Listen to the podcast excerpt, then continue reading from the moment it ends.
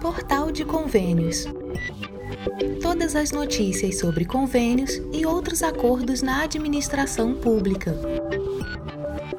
Olá, este é o podcast do Portal de Convênios, um resumo semanal das principais notícias do âmbito da administração pública para você se manter informado em poucos minutos.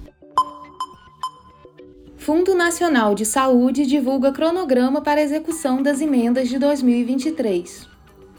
A Diretoria Executiva do Fundo Nacional de Saúde do Ministério da Saúde divulgou o cronograma para execução das emendas parlamentares de 2023 em atenção ao disposto na Lei de Diretrizes Orçamentárias de 2023. As informações podem ser conferidas no Investe SUS.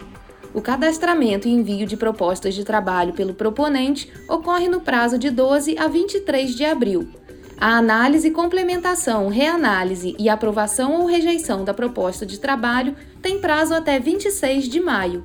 E o registro de impedimento técnico no CIOP pelo concedente deve ser feito até 30 de maio. Outras informações pertinentes que devem ser observadas são Caso ocorra novas alterações em programações orçamentárias ou limites para movimentação e empenho de emendas impositivas, ensejando a abertura do Sistema Integrado de Planejamento de Orçamento para fins de alterações de beneficiários e prioridades pelo parlamentar, após decorridos prazos deste cronograma, ficam a cargo da Diretoria Executiva do Fundo Nacional de Saúde a prorrogação do prazo. São consideradas hipóteses de impedimentos de ordem técnica aqueles dispostos no artigo 72 da LDO 2023, bem como aqueles estabelecidos pela regulamentação do órgão central. Em atenção ao princípio da anualidade orçamentária, a data limite para a celebração dos instrumentos é dia 31 de dezembro de 2023. O FNS também divulgou o cronograma para execução das emendas de bancadas de 2023.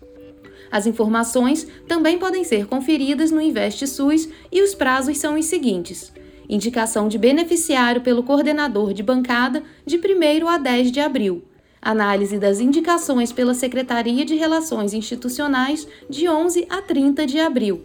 Cadastramento e envio de propostas de trabalho pelo proponente de 1 a 22 de maio e análise, complementação, reanálise e aprovação ou rejeição da proposta de trabalho de 22 de maio a 30 de junho. Os gestores estaduais, municipais e entidades sem fins lucrativos devem acessar a plataforma do Investe SUS Gestão para cadastramento das propostas. Medida provisória altera prazo de adequação à nova lei de licitações. Em edição extra do Diário Oficial da União, foi publicada na noite de sexta-feira, 31 de março, uma medida provisória com a finalidade de alterar a data de revogação de três leis de licitações. Lei Geral de Licitações e Contratos, número 8666 de 93, Regime Diferenciado de Compras, número 12462 de 2011, e a Lei do Pregão, número 10520 de 2021. Com essa mudança, os gestores municipais terão até o último dia útil do ano para se adaptarem à nova lei de licitações, permitindo que as modalidades antigas ainda possam ser utilizadas até essa data. A medida provisória atende a uma demanda dos prefeitos, uma vez que os modelos antigos de licitação teriam validade somente até o dia 31 de março. Com a prorrogação, os órgãos e entidades da administração pública federal, estadual ou municipal ainda terão prazo para publicar editais seguindo os formatos antigos de contratação até o dia 29 de dezembro de 2023. Nos últimos 12 meses, foram realizados mais de 180 mil pregões no compras.gov.br, com valor homologado em compras de 167 bilhões de reais. Deste total de compras, as micro e pequenas empresas foram vencedoras de 45 bilhões. As cidades que mais fizeram pregões no sistema em 2021 foram São Paulo, com 1.947 processos, e Rio de Janeiro, com 748 processos. Em terceiro lugar está o município mineiro de Itaúna, com cerca de 93 mil habitantes e localizado a 86 quilômetros de Belo Horizonte, a cidade realizou 453 pregões eletrônicos. A nova lei é avançada e moderna, além de unificar todas as legislações anteriores. Ela espera trazer maior transparência, eficácia e agilidade para as licitações e execução de contratos administrativos. A partir do novo prazo, a Lei 14.133 de 2021 será o único conjunto de regras a ser seguido para a realização de compras públicas em todo o país. Todos os órgãos públicos, incluindo a União, estados, municípios e Distrito Federal, devem seguir as normas gerais de licitação e contratação estabelecidas na nova lei em substituição às anteriores. A Lei nº 14.133 resultou de um debate de oito anos no Congresso Nacional e contém várias inovações que visam a desburocratização, eficiência e racionalização dos processos, economia e melhor aproveitamento dos recursos humanos, materiais e financeiros disponíveis. Esther Dweck, ministra da Gestão, Inovação e Serviços, anunciou que em maio a Escola Nacional de Administração Pública promoverá uma capacitação direcionada aos gestores públicos, com o objetivo de prepará-los para a nova legislação. Algumas das principais novidades da nova lei são: planejamento prévio da contratação, novas modalidades de licitação, como o diálogo competitivo e o leilão o pregão passará a ser aplicável em todas as esferas da administração pública, na nova lei de licitações e também pode ser utilizado por estados e municípios, e criação do Portal Nacional de Contratações Públicas, entre outras novidades. Cinco motivos para bloqueio de repasses federais aos municípios. O bloqueio de repasses aos municípios é uma medida extrema que pode ser tomada pelo governo federal quando há indícios de irregularidades na gestão dos recursos. Essa medida tem como objetivo garantir que o dinheiro público seja utilizado de forma adequada e transparente, evitando desperdícios e desvios de recursos. O artigo 41 da Portaria Interministerial número 424 de 2016 trata do bloqueio de repasses financeiros a estados, Distrito Federal e municípios e estabelece que essa medida pode ser adotada quando houver irregularidades na gestão dos recursos transferidos pela União. O bloqueio de repasse acontece por vários motivos, sendo os dois principais a falta de prestação de contas do convênio ou contrato de repasse assinado e a paralisação de obras sem existência de execução financeira por mais de 180 dias contados da liberação da primeira parcela de repasse e ou do último pagamento de medição aferido pelos órgãos de fiscalização. Segundo o artigo em questão, o bloqueio pode ser determinado pelo concedente dos recursos, ou seja, o órgão ou entidade responsável por repassar os recursos, quando houver descumprimento das metas e dos objetivos estabelecidos no convênio, contrato de repasse, termo de parceria ou instrumento congênere, não realização das despesas previstas no plano de trabalho ou desvio de finalidade na sua aplicação, não prestação de contas parcial ou total dos recursos transferidos no prazo e na forma estabelecidos na legislação aplicável, não adoção das providências necessárias para a correção das falhas, impropriedades ou irregularidades identificadas pelos órgãos de controle interno ou externo e não atendimento das recomendações e determinações dos órgãos de controle interno ou externo ou ainda do concedente dos recursos. A Prefeitura, nestes casos, fica impedida de receber recursos de todos os convênios firmados com o governo federal, mesmo que o projeto e o processo de licitação estejam aprovados. Por isso é importante que os gestores municipais mantenham um cronograma de checagem em todas as secretarias municipais, pois a inadimplência em um convênio da pasta de educação pode afetar a liberação do repasse de uma obra de infraestrutura urbana, por exemplo.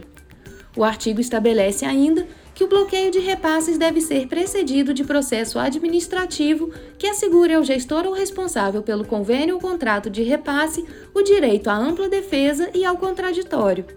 Além disso, o gestor ou responsável deve ser informado sobre a decisão de bloqueio e as razões que a fundamentaram, bem como ser orientado sobre as providências que deverão ser adotadas para a sua reversão. Cinco motivos que podem levar ao bloqueio de repasses federais aos municípios são: Primeiro, não cumprimento de obrigações legais. Os municípios são obrigados a cumprir uma série de obrigações legais para terem acesso aos recursos federais. Essas obrigações incluem, por exemplo, a prestação de contas dos recursos recebidos e a publicação de informações sobre a gestão financeira. Segundo, falhas na execução de programas e projetos. Quando um município recebe recursos federais para a execução de programas e projetos, é preciso que esses recursos sejam utilizados de forma eficiente e eficaz.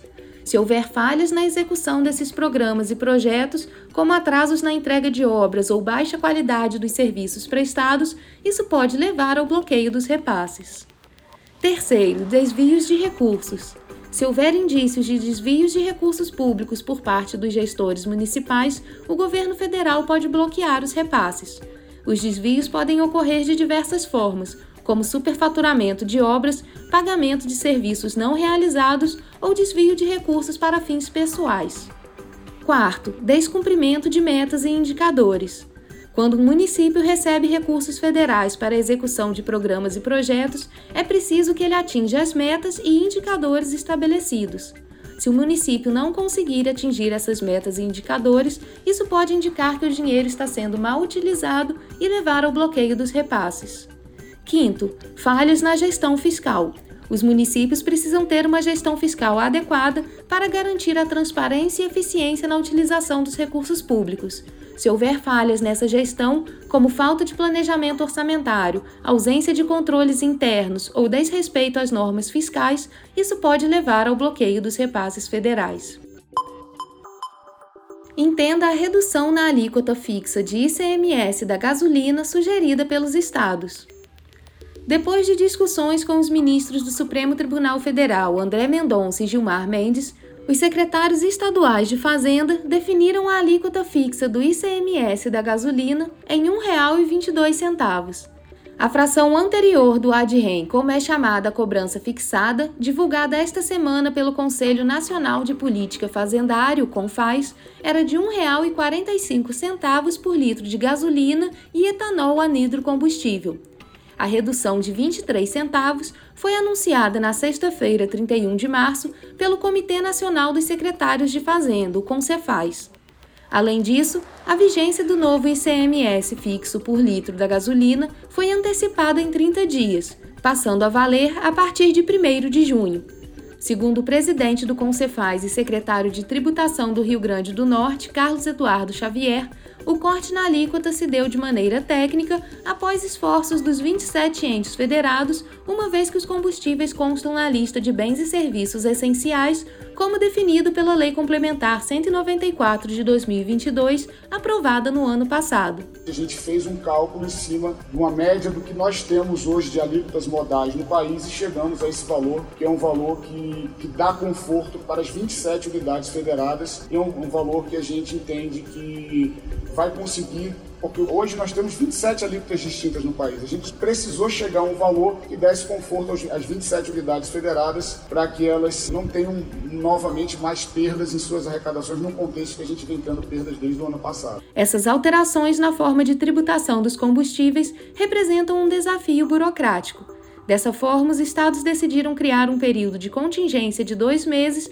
para operacionalizar a transição, conforme explica o secretário adjunto de Fazenda de Minas Gerais, Luiz Cláudio Gomes. Nós temos que ser cuidadosos nesse momento e a forma foi prorrogar um mês de diesel, daqui a dois meses o início do advento da gasolina e para cada um desses momentos, dois meses de um período que a gente chama de contingência, onde nós vamos focar somente no faturamento, de maneira que a gente possa garantir o quê? O abastecimento sem nenhuma questão para o país. Com a mudança definida no ano passado, que tornou os combustíveis bens essenciais, limitando a alíquota de ICMS em até 18%, os estados tiveram perda de 26,9 bilhões de reais, segundo o Concefaz. No entanto, uma recomposição pode estar próxima, na coletiva, Xavier disse que as tratativas do acordo de reposição de perdas deveriam ser finalizadas no dia 31.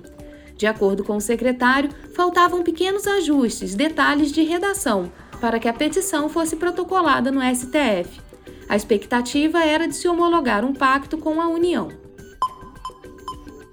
Alerta de golpe: órgãos do governo não tratam de bloqueios do FPM por telefone a Confederação Nacional de Municípios, a CNM, reforça a informação e denuncia tentativas de golpes. A Secretaria do Tesouro Nacional e nenhum outro órgão de governo entre em contato com os gestores de estados e municípios para solicitar regularização de dívidas e ou informar sobre eventual bloqueio dos fundos de participação dos estados ou dos municípios contatos telefônicos por e-mail ou WhatsApp pedindo informações da prefeitura ou exigindo pagamentos de contas de telefone, água, energia elétrica e outros para evitar o bloqueio dos repasses do FPM não são legítimos. Esse tipo de retenção só ocorre quando o ente municipal tem algum débito junto ao governo federal e suas autarquias dívidas com o Instituto Nacional de Seguridade Social INSS e inscrição na dívida ativa pela Procuradoria-Geral da Fazenda Nacional são as causas mais comuns de bloqueios no fundo.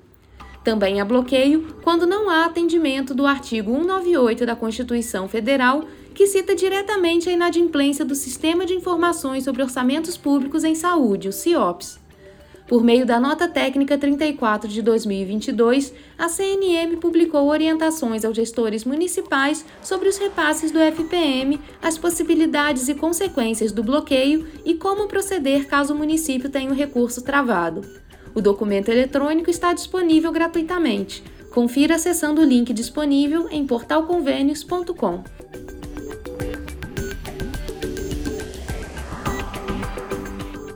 Você ouviu mais um podcast do Portal de Convênios, te atualizando sobre projetos, prazos e ações em administração pública. Continue se informando em nosso site portalconvênios.com. Até a próxima!